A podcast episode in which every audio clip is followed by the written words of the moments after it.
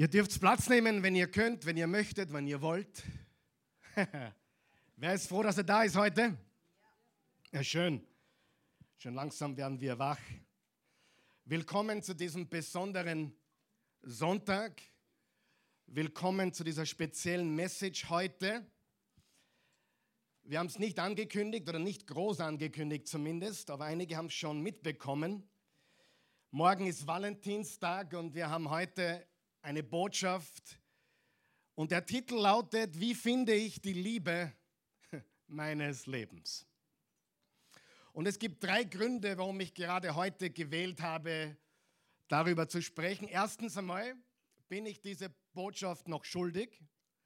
Wir hatten im letzten Jahr, gegen Ende des letzten Jahres hinzu, eine Serie, die lautete Der Kampf um die Familie. Wer kann sich erinnern?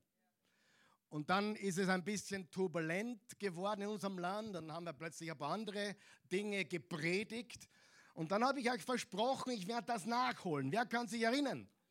Sagt zu deinem Nachbar, unser Pastor ist kein Lügner. Unser Pastor ist kein Lügner. Er hält seine Versprechen. Manchmal spät, aber doch. Morgen ist Valentinstag, ist der zweite Grund haben wir gedacht, naja, dann packen wir das gleich in ein besonderes Wochenende, nachdem morgen der große Liebestag ist. Und ein dritter Grund ist der, dass einige mich gefragt haben nach so einer Botschaft, weil es, glaube ich, eine ganz, ganz entscheidende Botschaft ist. Wer ist meiner Meinung? Neben der Entscheidung, Jesus Christus oder nach der Entscheidung, Jesus Christus als persönlichen Herrn und Erlöser anzunehmen, ist die Wahl des Lebenspartner, des Ehepartner die wichtigste aller Entscheidungen. Wichtiger als dein Beruf, wichtiger als das Haus, was du kaufst, wichtiger wie die Autos, die du fährst, wichtiger als alles andere ist, wen wirst du heiraten? Und es ist so eine bedeutende Frage, wen soll ich heiraten? Wie finde ich die Liebe meines Lebens? Wie weiß ich, dass ich sie oder ihn gefunden habe? Wie weiß ich, dass ich am richtigen Weg bin, was diese Person betrifft, ja oder nein? Und wehe, ihr Verheirateten, dreht mich jetzt ab. Wehe euch, ihr geht's und steht's auf. Oder steht's auf und geht's. Es ist so wichtig, um vieles zu verstehen. Und vor allem, wir haben Kinder, oder? Wer hat Kinder? Und wer glaubt, es ist unsere Aufgabe oder unsere Verantwortung auch, unseren Kindern und vielleicht auch Enkelkindern zu helfen, beim Ehepartner, beim Lebenspartner die richtige Entscheidung zu treffen. Amen. Das ist ganz, ganz wichtig. Und es ist keine leichte Botschaft. Nicht alles, was ich sage, wird euch gefallen. Sagt zu deinem Nachbar. Nicht alles, was, was du heute hörst, wird dir gefallen. Nicht alles, was du heute hörst, wird dir gefallen. Und heiraten ist auch nicht für alle. Manche werden nie heiraten, das ist okay. Ich bin euer Pastor. Ich werde euch nicht anlügen. Und niemand wird sagen können, ich hätte das nie gehört. Und apropos, man hört in der heutigen Zeit so viel über Positivität wie wenn das das Wichtigste wäre. Hauptsache positiv sein. Er ist so positiv. Liebe Freunde, als Pastor bin ich nicht verantwortlich für Positivität, sondern für Wahrheit. Und Wahrheit ist manchmal unbequem, stimmt es? Weißt du, es gibt Menschen, deren Gott in dieser Zeit Positivität ist. Ich umgib mich nur mit positiven Menschen da müsste jeder wahrscheinlich seinen Haushalt sofort verlassen. Richtig? Denn nicht alles, wo wir zu Hause sind, ist immer positiv, richtig? Nein, wir sind verantwortlich für die Wahrheit, für unsere Einstellung, unser Denken. Und meine Verantwortung ist nicht, dass du dich immer positiv fühlst, sondern dass du die Wahrheit kennst. Und meine Verantwortung ist auch nicht, dein seelisches Wohlbefinden, sondern deine geistliche Gesundheit. Und ich gehe noch einen Schritt weiter. Meine Verantwortung ist dein ewiges Heil und nicht Persönlichkeitsentwicklung. Sind wir noch wach? Es gibt eine feine Linie zwischen Gottes Wort und dem, was manche nennen New Age Gedankengut. Positiv, immer gut drauf sein, immer happy. Wer von euch weiß, ein Jesus-Nachfolger hat manchmal harte Zeiten. Wer von euch verheiratet, der weiß, bitte nicht aufzeigen. Eheleben ist manchmal hart. Ja oder nein? Ich kann leider nicht meine beiden Beine heben, ja? Sonst hätte ich das jetzt getan, ja? Aber so ist das Leben nun mal. Und wir beginnen mit 1. Korinther 7. 1. Korinther 7 und wir lesen die Verse 1 und 2 und dann gehen wir runter zu Vers 7 bis 9. Und dann lass uns über dieses so heikle Thema reden. 1. Korinther 7, Vers 1, da schreibt der Apostel Paulus, nun zu dem, was ihr mir geschrieben habt. Ihr sagt, es ist gut für einen Mann, überhaupt keine sexuelle Beziehung zu einer Frau zu haben. Halleluja. Meine Antwort ist, um sexuelle Unmoral zu vermeiden, sollte jeder Mann seine Ehefrau haben und jede Frau ihren Ehemann. Also jeder braucht seine oder seinen. Wir spielen nicht im Garten von anderen. Ja, ja. Vers 7. Seid schon wach, oder? Ich wünschte zwar, alle Menschen wären so wie ich, doch dem einen hat Gott diese besondere Gabe geschenkt, dem anderen jene. Zu den Unverheirateten und Witwen sage ich, es ist gut, wenn sie ehelos bleiben wie ich. Wenn sie aber nicht enthaltsam leben können, dann sollen sie heiraten. Das ist besser, als vor Begierde zu brennen. Noch einmal, nach der Entscheidung, Jesus als persönlichen Herrn und Erlöser einzuladen, ist die Entscheidung, wen du heiratest und ob du heiratest, die zweitwichtigste in deinem Leben. Es hat Auswirkungen auf dein gesamtes Leben. Es kann alles fruchtbar machen und es kann alles hinmachen. Ich kenne Menschen, die haben ihre ganze Berufung bei Gott aufs Spiel gesetzt, weil sie nicht gehorcht haben, was Gott ihnen gesagt hat.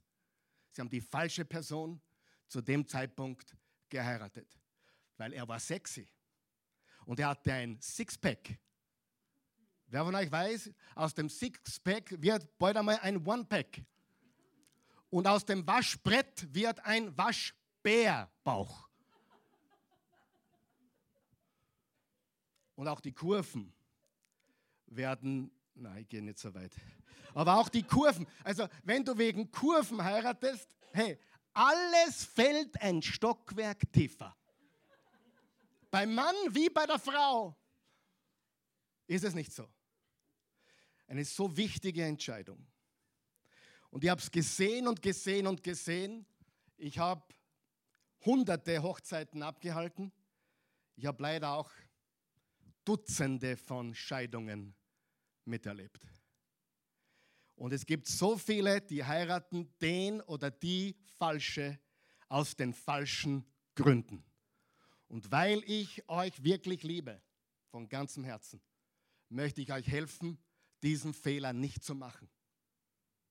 Und unseren Kindern zu helfen, diesen Fehler nicht zu machen. Es ist so entscheidend. Noch einmal, du musst nicht meiner Meinung sein, aber du wirst nicht vor Gott stehen können und sagen, das habe ich nie gehört. Ich habe heute insgesamt zehn Punkte, zehn kurze Punkte, vielleicht. Heute und dann wird mich der Sicherheitsdienst hier rausbringen. Ich habe einen Leibwächter hier, heißt Daniel und Sascha aus dem hohen Norden.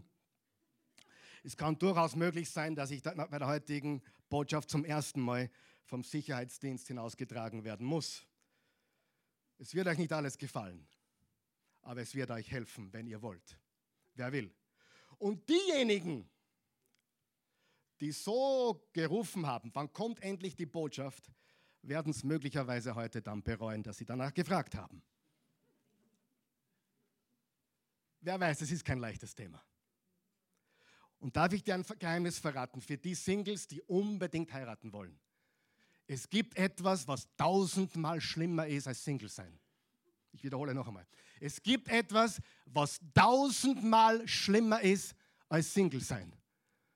In einer furchtbaren Ehe zu sein. Ich bin lieber hundertmal Single, hundert Jahre, hundert Leben lang, als in einer fürchterlichen Ehe. Weil das ist wirklich die Hölle auf Erden. Also bevor du so schreist, na, ich will endlich heiraten, denk gut darüber nach und hör heute gut zu. Denn ich wiederhole es noch einmal. Es gibt etwas, das ist tausendmal schlimmer wie Single sein. Und das ist mit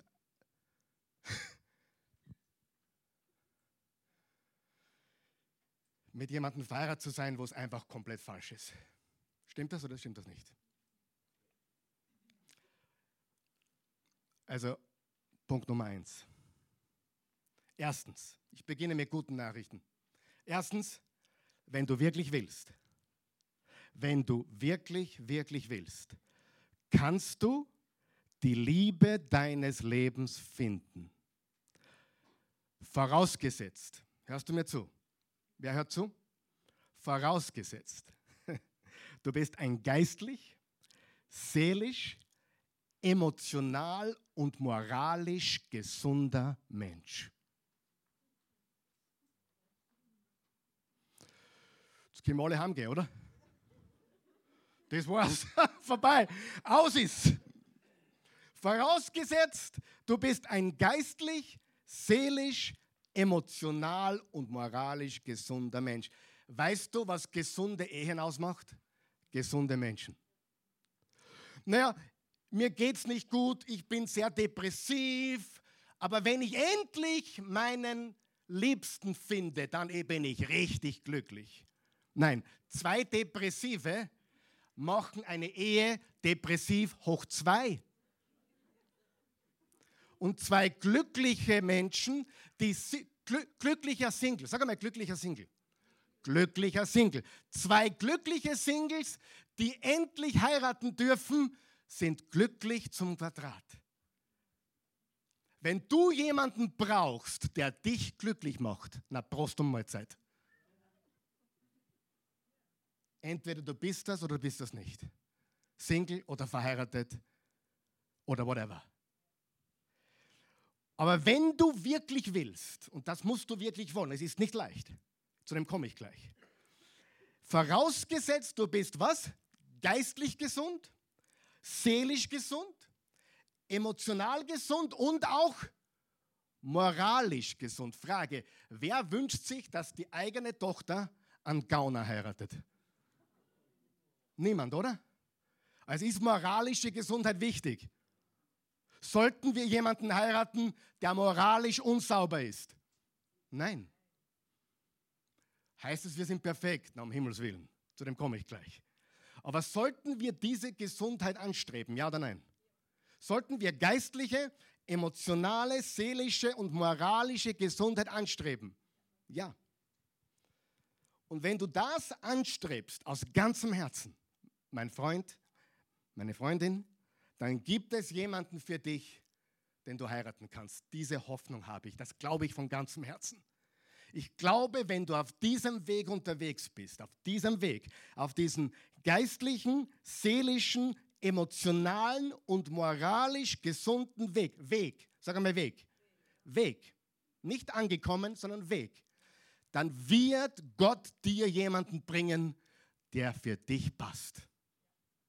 Aber du musst aufpassen, dass du gesund bist. Und vor allem, dass auch die andere Person gesund ist. Und dann hast du eine starke Hoffnung. Sag einmal starke Hoffnung.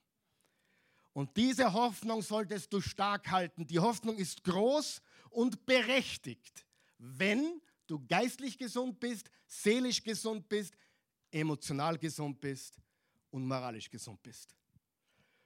Großartige Ehen sind übrigens geistlich gesund, seelisch gesund, moralisch gesund und emotional gesund. Großartige Ehen brauchen einander nicht. Sie lieben einander. aber sie brauchen einander nicht. Das Leben geht auch weiter nach ihnen und es war auch glücklich vor ihnen. Warum? Weil etwas ganz anderes im Mittelpunkt steht. Und das ist der allmächtige Gott. Und wenn dein Partner im Mittelpunkt steht, machst du eh was falsch. Oh, er ist das Wichtigste in meinem Leben. Äh. Falsche Antwort. Jesus ist das Wichtigste in meinem Leben. Sind wir noch da? Okay? Zweitens, die Liebe deines Lebens zu finden, ist oft eine wahrlich komplexe Angelegenheit. Habe ich schon eigentlich angedeutet, aber es ist die Wahrheit. Warum ist es komplex? Weil der Mensch so komplex ist. Da sind jetzt wahrscheinlich mehr als 100 Leute im Raum und, und, und weit mehr, die zuschauen. Aber wie viele unterschiedliche Menschen gibt es? Komplex. Unterschiedliche Hoffnungen, unterschiedliche Träume, unterschiedliche Interessen, unterschiedliche äußere Erscheinungsbilder, große, kleine, dicke, dünne, viele unterschiedliche Dinge. Und es ist komplex. Wer gibt mir da recht? Es ist sehr komplex. Es ist nicht leicht. Das führt mich zum dritten Punkt. Und der dritte Punkt lautet, sei du, sei du, also du selbst, in der richtigen Beziehung zu Gott. Stelle du sicher, dass deine Beziehung zu Gott richtig ist. Und das ist der wichtigste von allen Punkten, die wir uns heute überhaupt anschauen können. Weißt du warum? Wenn deine Beziehung zu Gott richtig ist, bist du richtig. Dann braucht dich niemand mehr richten. Dann braucht dich niemand reparieren. Wenn du richtig vor Gott bist, dann braucht dich niemand herrichten oder reparieren, weil du bist die Gerechtigkeit Gottes in Jesus Christus. Und deswegen, hör auf, dich so sehr zu fokussieren auf den oder die du willst, stell sicher, dass die Beziehung zu Gott, die du hast, richtig ist. Denn die richtige Beziehung zu deinem Schöpfer ist gleichzeitig die richtige Beziehung zu dir selbst. Dann braucht dich niemand in Ordnung bringen. Du bist alleine glücklich. Du bist alleine in Ordnung. Dich braucht niemand glücklich machen, weil du bist es schon. Versteht ihr? Und daher bete leidenschaftlich. Bete leidenschaftlich auf den Knien und stelle sicher, dass du in der richtigen Beziehung bist zu Gott. Und wenn du die ersten drei Punkte schon mal down hast, dann dauert es vielleicht gar nicht so lang, bis du weißt, ah, falscher, ah, falsche. Pah, das passt. Weil du plötzlich anders siehst. Okay? Übrigens, für die, die wissen wollen, was mache ich mit meinem Ehemann jetzt, anschnallen bitte, bald, bald komme ich dazu. nicht, nicht davonlaufen, habe ich nicht gesagt. Du bist gefangen. du bist versklavt mit ihr, mit ihm. Nein, Spaß. Da gibt es einen im Alten Testament, der heißt David. David war verheiratet, aber er hatte nicht genug. Jetzt wollte er noch eine Frau. Jetzt hat er sich seine Ferngläser besorgen lassen ist auf den Balkon gegangen, hat sich das Angebot angeschaut von seinem höchsten Balkon und da sah eine hübsche junge Frau, leider auch verheiratet, gesagt, dick feuert man. Dann sagten seine Leute, die ist verheiratet, sagt, ja, macht nichts, ich will es nur kennenlernen. Ja, ich will es nur kennenlernen. Wer hat das schon mal gehört? War eh nichts dabei, wir haben eh nur geredet. Aha. Wir wissen, was passiert ist. Und Freunde, es gibt so viele falsche Wege, einen Mann oder eine Frau zu suchen. Ja, du findest sie nicht in der Diskothek. Du findest sie nicht irgendwo in einem, auf einem Club. Vielleicht, aber am besten findest du sie im Hause Gottes, bei Menschen, die den Jesus lieben, den auch du liebst. Die wichtige Frage, bist du angeschnallt?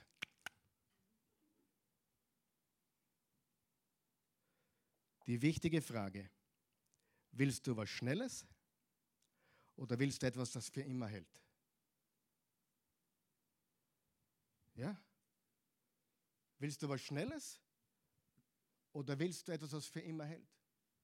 Und die Wahrheit ist, Gott hat nicht eine fixe Person für dich ausgewählt.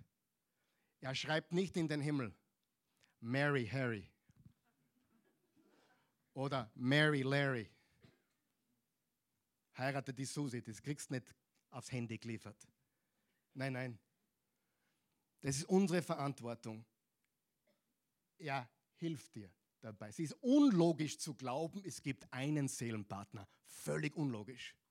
Meine Frau schimpft immer mit mir, wenn ich das erzähle, aber es ist die Wahrheit. Weil sie glaubt, wir wurden im Himmel schon gemacht füreinander. So romantisch, oder? Voll cool. Aber voll daneben. Christi, es ist leider voll daneben. Es ist so romantisch, es ist so cool. Aber es stimmt einfach. Stell dir vor, stell dir vor, stell dir vor, der Karl Michael hätte tatsächlich die Christi heiraten sollen, aber der Karl Michael hat versehentlich die Susi geheiratet. Aber der Johannes hätte die Susi heiraten sollen und der Karl Michael die Christi. Jetzt hat der Karl Michael gesagt, nein, die Christi will nicht, ich heirate die Susi. Jetzt bleibt der Johannes mit der Christi übrig. Jetzt haben wir zwei falsche Ehen. Ist nicht logisch. Weil wenn einer die falsche Entscheidung trifft, ist alles hin. Versteht ihr?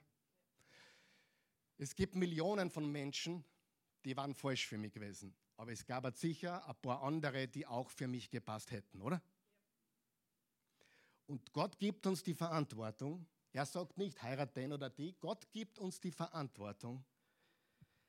Er führt uns und er gibt uns Richtlinien. Aber er sagt nicht, heirate die Anita. Das mag er zu einem gewissen Zeitpunkt dann tun. Wenn es soweit ist, sagt er, ja, passt.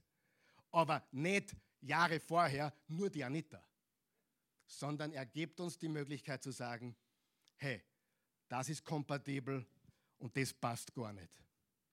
Versteht ihr, was ich sage? Es gibt mehrere Möglichkeiten, die passen würde. Sonst, wenn einer einen Fehler machen würde, wäre ja alles weg. Dann war einer irgendwo einmal dann ja, komplett unglücklich, weil er komplett falsch geheiratet hat. Und noch etwas, Liebe alleine ist nicht genug. Nein, wir, wir, wir sollten heiraten, weil wir lieben uns. Ne? Ich, ich kenne den Karl Michael und der Karl Michael war schon in mehrere Mädels verliebt. Und verliebt, sich zu verlieben, der Daniel war auch schon sicher ein paar Mädels verliebt und da der Sascha auch. Hey, wenn du dich nicht verlieben kannst, dann stimmt was nicht. Ich meine, verlieben, verlieben, das ist einfach, oder? Braucht keine Mühe, keine Anstrengung. Das passiert ganz normal. Stimmt's nicht? Wer von euch weiß, Liebe ist eine Entscheidung. Verliebt sein ist ein Gefühl. Gefühle kommen und gehen. Aber echte Liebe ist eine Entscheidung. Drittens, jetzt komme ich zu Dingen, wo vielleicht ich gleich dann meinen Sicherheitsdienst brauche. Seid ihr noch wach? Seid schon langweilig? Viertens, geistliche Einheit ist ein Muss. Geistliche Einheit ist ein Muss. Ich sage es direkt, damit mich ja niemand falsch versteht. Wenn du ein Jesus-Nachfolger bist, bitte heirate niemanden, der kein Jesus-Nachfolger ist. Und ich könnte jetzt Dutzende Personen nennen, die mir persönlich gesagt haben, Karl Michael, ich habe es gewusst im Moment, wo ich ihn geheiratet habe, dass es nicht in Ordnung war. Ich habe nicht gehorcht. Und jetzt bin ich mit einem ungläubigen Mann verheiratet. Es war ein großer Fehler. Und dann, aber Gott gibt mir jetzt die Kraft, es durchzutragen und er stärkt mich jeden Tag. Weil wann wir einen Fehler machen, ist Gott mit uns. Und dann ist er der Richtige. Weil in dem Moment, wo du Ja sagst, ist er der Richtige oder sie. Außerdem komme ich noch. Aber ich könnte dir buchstäblich Dutzende persönliche Fälle sagen. Ich habe es gewusst in dem Moment. hab's gewusst. In dem, nein, ich werde ihn, ich werd ihn verändern. Ja, du wirst ihn verändern. Der wird was verraten. Wenn er vorher nicht will, will er nachher umso mehr nicht. Na, gibt es nicht Wunder? Natürlich gibt es Wunder. Und natürlich gibt es auch Ausnahmen, wo jemand zum Glauben kommt danach. Aber glaube mir, du machst es so schwer für dich und dein Leben, wenn du als Jesus-Nachfolger oder Jesus-Nachfolgerin mit einer Nicht-Jesus-Nachfolgerin oder einem Nicht-Jesus-Nachfolger in eine Ehebund gehst. Du machst es dir brutal schwer im Leben. Warum? Eine Ehe besteht aus drei Buchstaben. E-H-E. -E. Aus drei Beinen. So wie, so wie mein Ständer hier da, mein Notenständer hier. Ja? Er hat drei Beine. Mit zwei Beinen kann der nicht stehen. Er braucht drei Beine. Das eine Bein bist du, das andere ist sie oder er und das dritte Bein ist der Herr. Wenn ein Bein fehlt, fällt das Ganze zusammen. Du sagst, naja, aber ich kenne Ungläubige, die verheiratet sind, da passt es wunderbar. Ja, die sind eins im Unglauben. Ja, sicher geht es. Hey, wenn wir beide Tennis spielen lieben, dann haben wir eine Gaudi miteinander. Wenn wir beide Golf lieben oder beide campen, hey, aber stell dir vor, du willst jeden Sonntag in den Gottesdienst und sie nicht. Du willst beten und Bibel lesen, er und sie nicht. Du willst Jesus nachfolgen, er oder sie nicht. Willst du so leben? Es funktioniert nicht. Das ist wirklich extrem schwer. Wenn das fehlt, gibt es Probleme. Wir müssen beide demselben Gott dienen.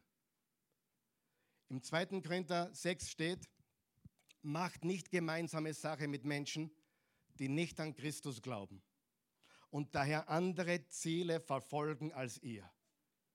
Oder haben Gerechtigkeit und Gesetzlosigkeit irgendetwas miteinander zu schaffen?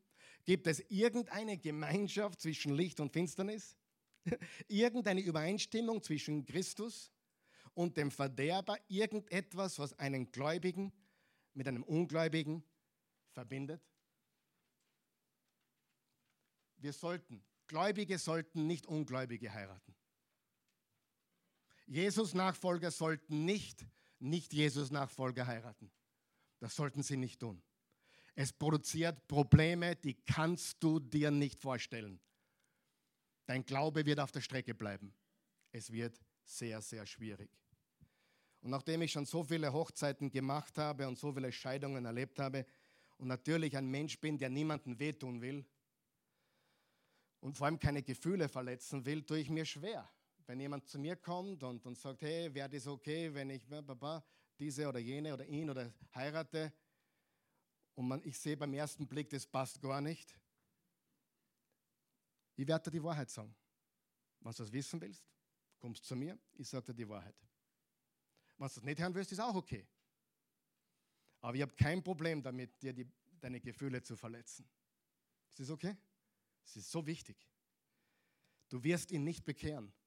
Du wirst ihn oder sie nicht bekehren nach der Hochzeit. Garantiert nicht. Und bei so einem wichtigen Thema dürfen wir nicht gamblen, dürfen wir nicht spielen. Das ist zu wichtig. Meine Frau und ich sind wie Tag und Nacht. Sie ist eine Frau, ich bin ein Mann. Das ist einmal schon ein ganz großer Unterschied. Er macht es als Mann und Frau. Wir sind in allen Bereichen des Lebens wie Tag und Nacht.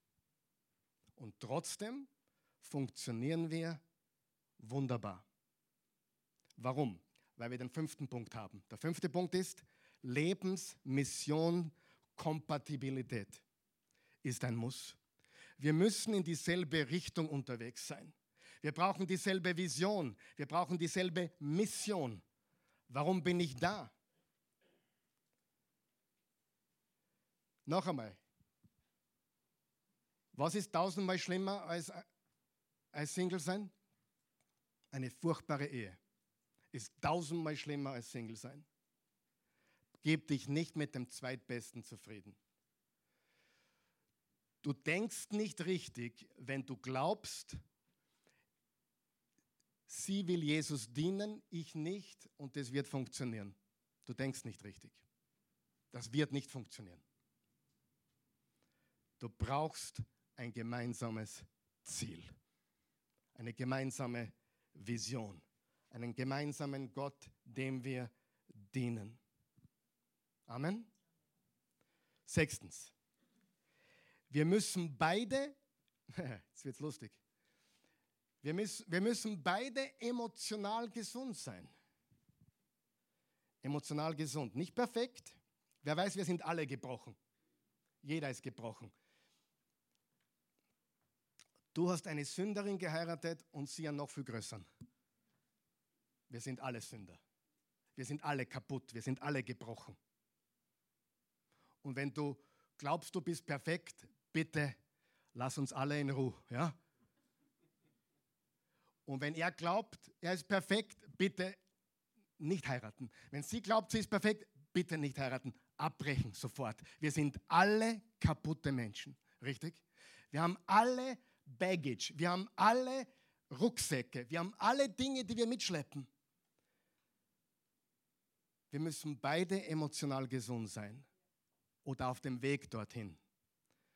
Jetzt gebe ich da ein paar praktische Dinge. Hört es mir ganz gut zu. Wer ist bereit? Wer hat schon mal die Alarmglocken läuten gehört? Das könnte der Heilige Geist sein. Oder einfach Dinge, die du siehst. Ganz gut zuhören. Wenn du, wenn du Jezorn siehst, wenn du bei deinem Verlobten, deinem Freund oder deiner Freundin, deiner Verlobten, kann auch die Frau sein, wenn du unkontrollierten Zorn siehst, Jezorn, das sind Alarmglocken.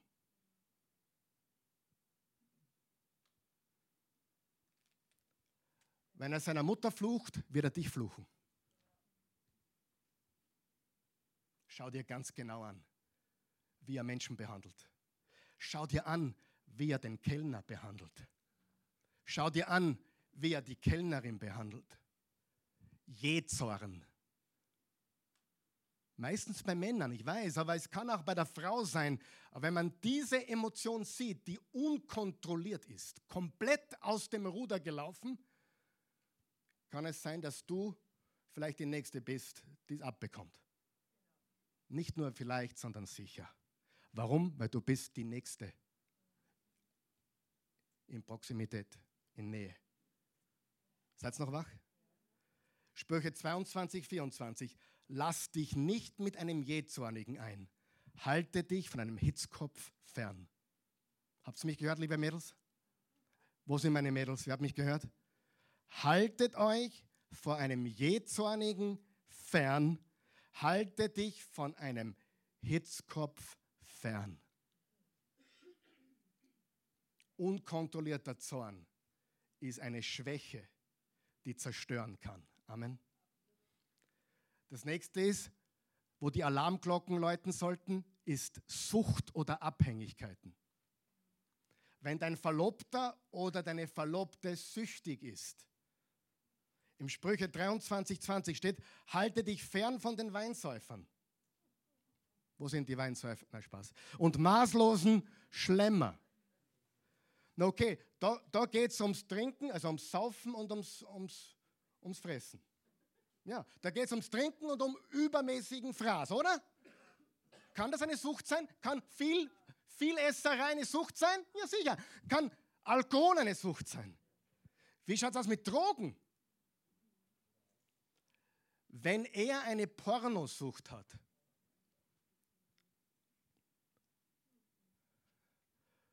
cancel den Hochzeitstermin. Schick ihn zuerst in Therapie. Wenn er eine, ich sage es noch einmal, wenn er eine Pornosucht hat, dann verschieb den Hochzeitstermin. Amen. Halleluja. Wo ist mein Bodyguard? Süchte können Drogen sein, Pornografie, Spielsucht, Videospiele. Liebe Frauen, jetzt kommt ihr dran. Geld ausgeben, shoppen.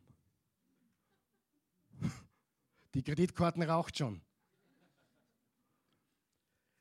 Süchte können alle möglichen Ausmaße haben. Ja oder nein? Wenn du schon verheiratet bist, dann bist du jetzt in der richtigen Ehe. Punkt. Darum sage ich das am besten vorher. Jetzt musst du damit leben. Ich sage es noch einmal. Jetzt musst du damit leben. Und Gott gibt dir die Kraft, damit zu leben. Und Gott gibt dir den Sieg. Was tue ich, wenn ich einen ungläubigen oder andersgläubigen Mann habe? Lieben und beten. Scheidung ist nicht auf dem Tisch. Lieben und beten. Betet für eure ungläubigen Männer, betet für eure ungläubigen Frauen und liebt sie so wie Jesus die Gemeinde.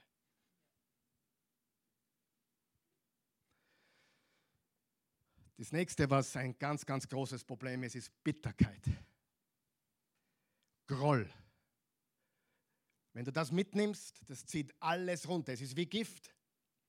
In Hebräer 12, Vers 15 steht, achtet aufeinander, damit niemand sich von Gottes Gnade ausschließt. Lasst nicht zu, dass eine bittere Wurzel zur Giftpflanze wird, durch die dann viele von euch zu Schaden kommen. Was ist Gift? Bitterkeit. Wenn ein Mensch voller Ressentiments ist, voller Kränkung ist, voller Bitterkeit ist, voller Groll ist, glaube mir, dieser Mensch nimmt das überall mit. Und dann vergiftet dieser Mensch die ganze Umgebung. Deswegen gehört sowas so schnell wie möglich behandelt. So schnell wie möglich. Ich habe immer geschaut, dass wenn, wenn in der Gemeinde Gift aufkommt, dass man das sofort, so schnell wie möglich behebt. Weil mir ist lieber ein, kurzer, kurzer Sprühfunke als eine Spaltung. Eine Spaltung passiert dann, wenn man zu lange wartet, das Gift zu beseitigen. Amen. Sehr, sehr wichtig. Das nächste ist Egoismus. Im 1. Korinther 13,5 steht, die Liebe sucht nicht sich selbst. Das heißt, eine Ehe muss geprägt sein von Geben, von Großzügigkeit, äh, von Liebe deinen Nächsten wie dich selbst. Egoismus, Selbstsucht zerstört eine Ehe. Und wenn du ein selbstsüchtiger, egoistischer Mensch bist, das sind wir übrigens auch alle irgendwo, richtig? Aber wenn wir das ausgeprägt haben, wo das wirklich schädlich ist, dann zerstören wir damit Beziehungen. Das führt mich zum nächsten, das ist die Gier. Wer immer mehr will, erregt nur Streit. Sprüche 28, Vers 25. Habgier führt zu Streit, steht in der Hoffnung für alle. Und in Sprüche 23, 7 steht, iss nicht mit einem Geizhals. Hey, ist ja schon alles gesagt, oder? Mit dem brauchst du nicht mehr essen gehen, mit dem Geizhals. Iss nicht mit einem Geizhals. Wenn er vorher geizig ist, was glaubst du, ist er nachher? Geizig hoch zwei. Wenn sie vorher shopping-süchtig ist, was ist sie nachher? Shopping-süchtiger. Darf ich dir was verraten? Das wird jetzt einige schockieren. Bin jetzt 26 Jahre, 27 Jahre Pastor, über 30 Jahre Prediger. Hunderte Hochzeiten, hunderte Beerdigungen, hunderte Seelsorgegespräche, hundert, tausende, tausende Seelsorgegespräche. Hört mich jeder. Der Mensch ändert sich grundsätzlich nicht. Ja, aber der Heilige Geist, ja, wenn Jesus kommt und einen Menschen verändert, ja. Aber schau dir mal alle deine Leute an. Schau dir deinen Vater an. Schau dir deine Mutter an. Haben, sie die, haben die sich wirklich verändert die letzten 30 Jahre? Oder sind sie grundsätzlich gleich geblieben. Wir können besser werden, wir können uns leicht verändern, aber der Grundcharakter bleibt beim meisten Menschen gleich. Wenn du mit 18 gierig bist, bist du es mit 80 wahrscheinlich auch. Außer Gott kommt in dein Leben und wirkt ein Wunder. Wir haben solche Dinge, die wir vorprogrammiert haben. Wenn Gott nicht eingreift, bleibt es so. Du hast einen Hang zu sexueller Unmoral mit 18? Glaub mir's. Es wird mit 50 nicht besser. Mit 60. Mit 70. Neulich habe ich von einem 91-Jährigen gehört. Er hat seinen sexuellen Drive nicht im Griff. Überrascht euch das? Mir nicht. Ich bin immer noch so gut drauf wie mit 49. Das wird nicht besser. Der Charakter des Menschen bleibt im Prinzip dasselbe. Wo sind meine Mädels? Wenn er die vor der Hochzeit anlügt, lügt er die nachher auch an. Wenn er vorher nicht wegschauen kann, dann schaut er nachher erst recht nicht weg. Wenn er vorher seine Gewohnheiten nicht im Griff hat, hat er es nachher auch nicht. Und sie auch nicht. Was Hänschen nicht lernt, lernt Hans nimmer mehr. Außer die Kraft des Heiligen Geistes, die Kraft Gottes kommt.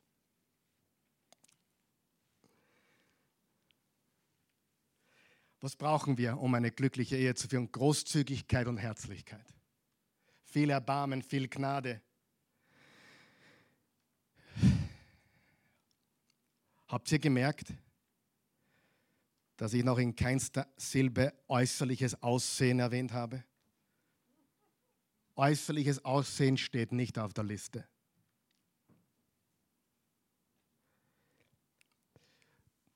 Und sie wird nicht ewig sexy bleiben. Und er wird nicht ewig sexy bleiben. Außer er heißt Karl Michael Pilsel.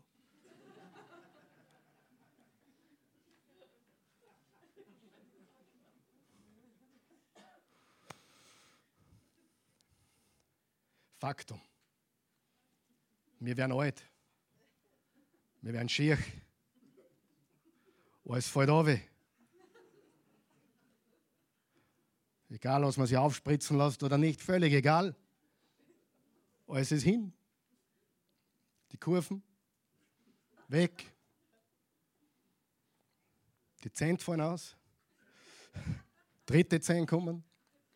Alles ist möglich. Nichts ist fix. Glaub mir einfach. Glaub mir, dass äußerliches Erscheinen überbewertet ist. Und wer von euch weiß, ex, ex, extra sexy ist man, wenn man innen, wenn man Jesus liebt. Ist es nicht so? Siebtens. Seid noch wach? Ist jemand schon langweilig? Na, jetzt ehrlich. Ich kann auf nächste Woche vertagen, wenn ihr wollt. Ihr könnt einen zweiten Teil draus machen, aber ich will nicht. Siebtens. Wem hilft es jetzt ehrlich? Drei von euch. Na, wem hilft es wirklich? Siebtens, hol dir den Segen deiner Eltern. Hol dir den Segen deiner Eltern, wenn es sinnvoll ist. Es gibt paar wenige Gründe, wo es nicht sinnvoll ist, wenn sie schon gestorben sind. Zum Beispiel. Äh, oder wenn wenn, dein, wenn du ein Jesus-Nachfolger bist und deine Eltern wollen davon überhaupt nichts wissen oder, oder keine Ahnung, deine Eltern haben eine andere Gesinnung, die komplett fern ist von, von dem, wie das Wort Gottes, die Bibel sieht. Es ist gut, wenn du ihnen sagst, wer er, er oder sie ist, hol dir den Segen. Aber ganz wichtig ist, hol dir den Segen von geistlich reifen Menschen. Wenn es die Eltern nicht sind, vielleicht ein Ehepaar aus der Gemeinde, was schon 25 Jahre verheiratet ist. Wie gesagt, du kannst mich fragen, ich gebe da ehrliche Antwort, meine ehrliche Meinung. Hol dir den pastoralen Segen. Sie, die meisten wollen nur heiraten, aber sie, sie fragen nicht darum, ob es auch das Richtige ist. Was ist die Rolle der Eltern? Die Rolle der Eltern ist, den Segen zu geben und die Wahrheit zu sagen. Achtens, höre Gottes Stimme.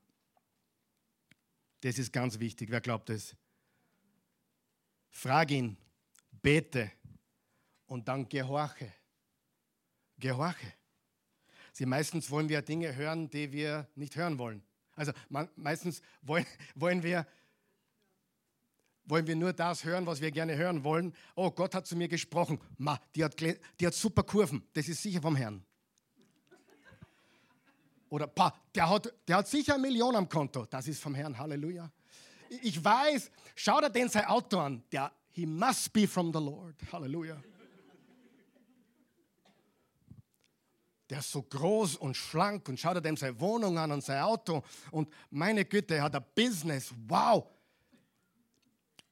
ich spüre, Heiliger Geist, der ist von dir. Wie mein Herz schon klopft, das ist vom Geiste Gottes. Na, das hat mit dem Geist Gottes nicht viel zu tun. Das ist dein Fleisch. Bete und gehorche. Neuntens. Oh, jetzt komme ich zu einem ganz heiklen Punkt. Wo sind meine Bodyguards? Daniel, sei bereit, bitte sei besonders vorsichtig, wenn er oder sie schon mal verheiratet war. Sei besonders vorsichtig, wenn er oder sie schon einmal verheiratet war. Jetzt passt bitte gut auf, was ich sage. Das ist sehr komplex, das ist sehr umstritten. Da gibt es keine fixe Aussage dazu weil die Umstände so unterschiedlich sind, wie sie nur sein können. Würde ich sagen, jemand, der geschieden ist, darf nie wieder heiraten? Nein, sage ich überhaupt nicht. Wer von euch weiß, manche sollten nie wieder heiraten, weil die waren schon siebenmal verheiratet. Und wenn du schon die siebte Frau hast und die rennt da wieder davon, ist sicherlich nicht, nicht das Problem. Richtig?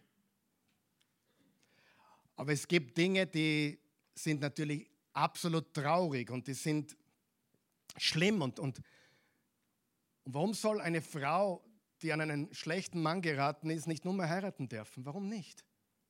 Warum soll sie das nicht tun dürfen, nur weil es beim ersten Mal einen Koffer erwischt hat? Jetzt ehrlich. Und, und er, wollte, er hat sich scheiden lassen, er ist davongelaufen, er war untreu, er war schlimm. Warum soll die nicht mehr heiraten dürfen? Ist Gott wirklich so fies? Nein. Da gibt es Unterschiede. Versteht ihr, was ich sage? Ich will nur sagen, sei vorsichtig mit einer geschiedenen Frau oder geschiedenen Mann. Sei extra vorsichtig und stelle viele Fragen, weil da kommt viel Gepäck mit.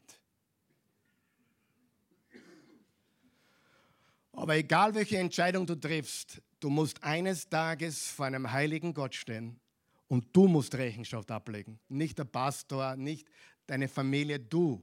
Du musst sagen, okay, ich habe das getan, ich stehe dazu. Ich glaube, das war richtig. Okay? Zum Abschluss, such nach den richtigen Dingen. Triff deine Entscheidung nicht aufgrund von Cash, also Bargeld oder andere Währungen, Krypto. Stocks, Bonds, Häuser, Immobilien, trifft eine Entscheidung nicht aufgrund von Vermögen, Kurven, Aussehen, sondern Charakter. Sag mal Charakter. Wer von uns Väter wünscht sich nicht einen Mann für unsere Tochter mit Charakter?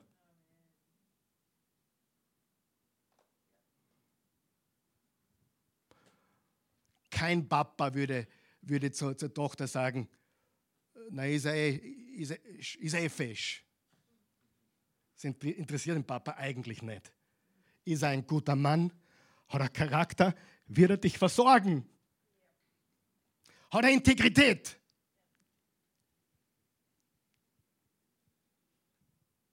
Ist er schier? Ja, auch wurscht. Völlig wurscht. Hauptsache ist ein guter Mann. Richtig? Außerdem, schier ist sowieso im Auge des Betrachters. Und schön auch. Übrigens, je mehr Sex du hast außerhalb der Ehe, umso blinder wirst du. Sex macht blind. Wenn du jetzt mit ihm schon herumturnst, ich nenne es einmal Turnen, weil Liebe ist wahrscheinlich was anderes. Je mehr Sex du vor der Ehe hast, umso blinder wirst du. Es macht dich blind.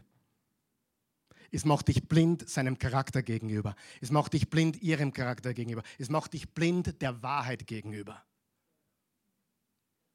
Sex macht blind. Hast du nie gehört, gell? Ist die Wahrheit.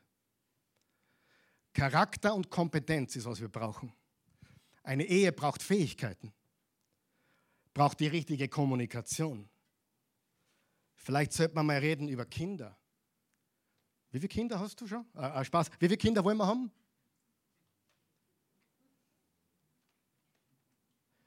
Ist er verschuldet? Ist sie verschuldet? Wer von euch weiß, man heiratet die Schulden. An das hast du gar nicht denkt. Jetzt weißt du es. Wenn er in der Kreide steckt und du sagst ja, dann steckst du auch in der Kreide mit ihm. Und apropos, du heiratst nicht nur ihn, sondern die ganze Family. Schau dir die Schwiegerlein gescheit an. Na, Prost.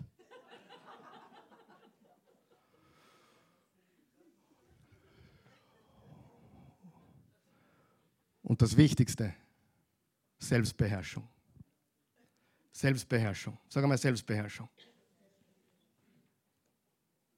Und das Allerwichtigste, jetzt brauche ich dann wirklich meine Bodyguards. Kann sie kochen und putzen? Na, Spaß! Spaß! Spaß! Ich wollte nur schon sagen, kann sie kochen und putzen? Nein, nein, nein. Mein guter Freund, der Alex in Deutschland, das ist ein Koch und Putzer, der macht alles. Ich glaube, der, der, der putzt besser wie alle anderen. Er sagt, meine Frau kann es nicht gescheit, ich putze dafür. Äh, nein, Spaß. Also,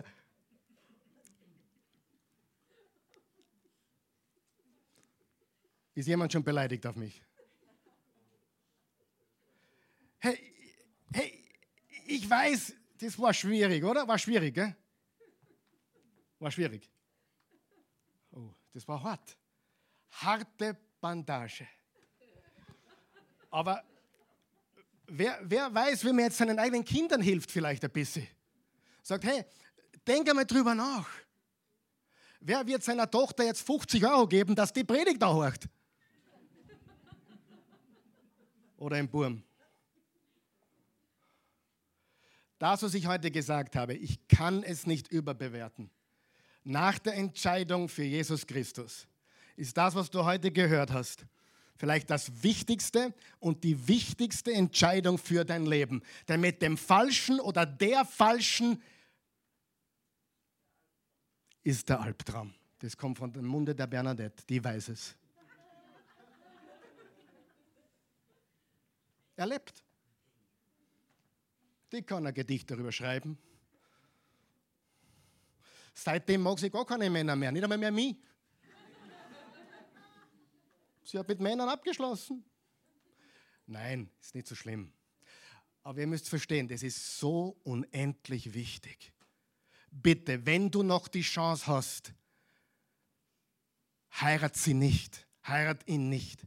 Bis du nicht die harten, wichtigen, eindringlichen Fragen beantwortet hast. Willst du etwas, was schnell geht oder ewig hält? Zwei Sachen zum Abschluss. Ich habe eh schon einiges klargestellt, aber was tun, wenn ich merke, dass es überhaupt nicht passt? Was ist, wenn ich jetzt verlobt bin, verliebt bin, also noch nicht verheiratet und ich merke, jetzt habe ich verstanden, das passt nicht. Darf ich dir was sagen? Je länger du wartest, umso schwieriger wird's. Ja oder nein? Das heißt, wenn möglich, mach den Cut ASAP. As soon as possible. Weil das ist wirklich, dass es, je länger du es hinausziehst, umso schwieriger wird es. Einige verstehen mich. Und einige wissen, was ich meine. So, was ist, wenn ich verheiratet bin und ich habe heute erkannt, das war ein Fehler. Harte Frage, oder? Warum lacht ihr da drüben? Was, was tue ich, wenn ich, wenn ich drauf gehe? Es war ein Fehler. Die gute Nachricht ist, nachdem du verheiratet bist, ist es jetzt richtig. Ha? Ja. Du bist drin. Du bleibst drin. Und du kämpfst. Und du liebst sie, du liebst ihn, du betest für sie, du betest für ihn. Du versuchst ihn oder sie nicht zu verändern. Du bist Licht, du bist Salz, du leuchtest. Du veränderst ihn oder sie nicht, indem du versuchst, ihn zu verändern.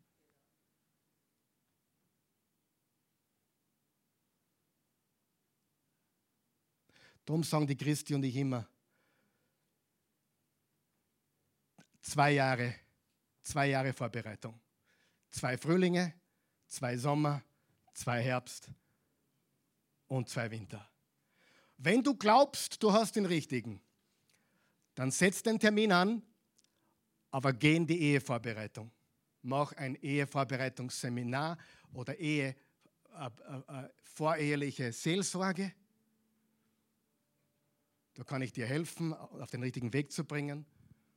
Wenn wir die Zeit haben, machen wir es auch manchmal selber.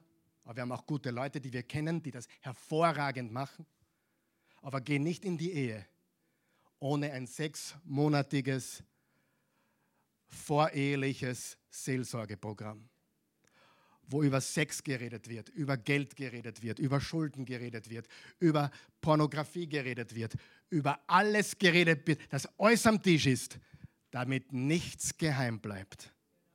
Du solltest an den Traueraltar nicht gehen mit einem Geheimnis. Wolltest du was Lustiges hören? Na, oder? Geht's euch noch gut? Ich liebe euch. Wahre Geschichte habe ich selber gehört vor 23 Jahren, vor 25 Jahren. Es war in Polen eine gläubige Christin, eine gläubige Jesus-Nachfolgerin, ging dort in Polen, ich weiß, ich, ich weiß nicht mehr, wo es war, aber die Geschichte stimmt. Sie ging dort in eine Kirche oder in eine Gemeinde und ihr Mann war ein kompletter Gegner. Gegner von Jesus, Gegner von der Kirche, Gegner von der Gemeinde. Wahre Geschichte. Und sie hat gesagt, Liebling, ich koche dir, ich putze dir, ich mache alles perfekt, aber ich gehe am Sonntag und am Mittwoch in den Gottesdienst. Er wollte das nicht, aber sie tat es trotzdem, weil sie dem Herrn diente. Aber sie war eine wunderbare Ehefrau für ihn. Und jeden Mittwoch hat sie ihrem Pfarrer oder ihrem Pastor immer wieder das Gleiche gesagt. Sie ist so traurig mit ihrem Mann, mit ihrer Ehe. Ihr Mann will von Jesus nichts wissen. Was soll ich tun? Sagt er, geh nach Hause, Mittwochabend oder Freitagabend, keine Ahnung. Geh nach Hause, koch ihm den besten Schweinsbraten, den du machen kannst. Koche ihm das Beste, was du machen kannst. Und nachdem er gegessen hat, verführ ihn im Schlafzimmer. Hat der Pastor gesagt zu ihr. Sie hat gesagt, hm, das ist ein interessanter Tipp. Sie hat gekocht für ihn und dann ist sie nach dem Essen ins Schlafzimmer, hat sie hergerichtet, hat ihn verführt. Er hat nicht gewusst, was gerade abgeht. Und jede Woche, genau das gleiche, jede Woche, genau das gleiche. Der Pfarrer sagt, ja, und wie läuft? Ja, ich habe das getan, war okay. Ja, und heute machst du wieder das Gleiche. Gehst nach Hause, kochst ihm sein Leibspeis und dann gehst ins Schlafzimmer und verführst ihn. Wieder Woche für Woche für Woche. Und der, der, der Mann hat nicht mehr bockt, hat sein Leben nicht mehr bockt. Die Frau geht in Kirchen und jedes Mal nach dem Gottesdienst werde ich verführt. Das ging über Wochen so dahin und jeden Mittwoch gab es die Leibspeis und jeden Mittwoch gab es den besten Sex ever. Und eines Tages denkt er sich, jetzt muss ich mal schauen, was in der Kirche abgeht. Wahre Geschichte. Nachdem der über Wochen und Monate jeden Mittwoch sein Leibspeis kriegt und den besten Sex ever, geht er mit in den Gottesdienst. Ich bin mir nicht sicher, ob es sofort war, aber es hat nicht lange gedauert, war der plötzlich offen für den Glauben und letztendlich hat er Jesus Christus als Herrn und Erlöser angenommen. Das ist eine lustige Geschichte, die wahr ist, aber wenn du das verstehst, wenn du das verstehst, nicht das Essen und den Sex, sondern was da dahinter steckt, im Gedanken, den Ungläubigen zu lieben, den, für den Ungläubigen zu beten, den Ungläubigen das zu geben, was er als Mann oder auch als Frau braucht, dann kannst du gewinnen. Ist das eine Garantie? Nein, gibt keine Garantie. Aber es ist viel besser als nur heimkommen und nörgeln, oder?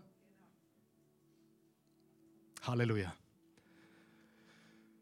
Lass uns bitte aufstehen im Hause des Herrn. Vater im Himmel, wir loben dich. Wir preisen und erheben dich. Wir danken dir für deine Güte und Gnade.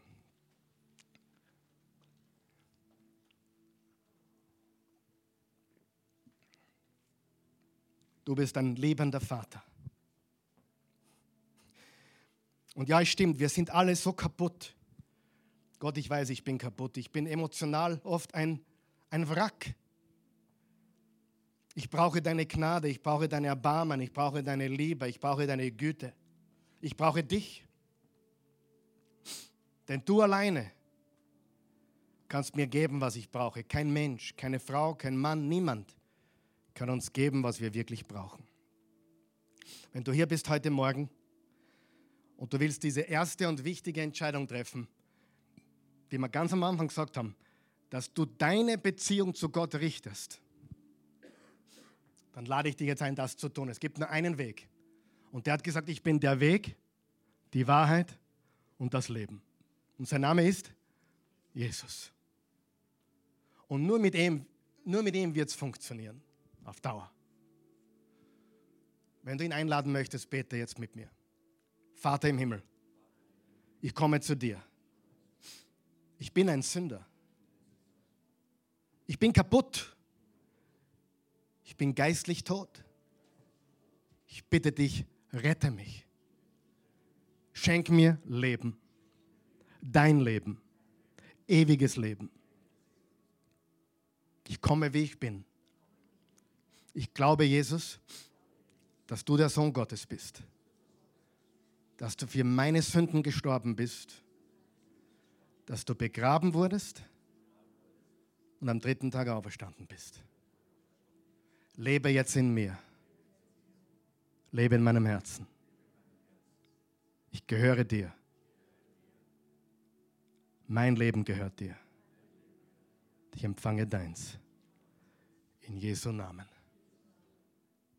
Amen.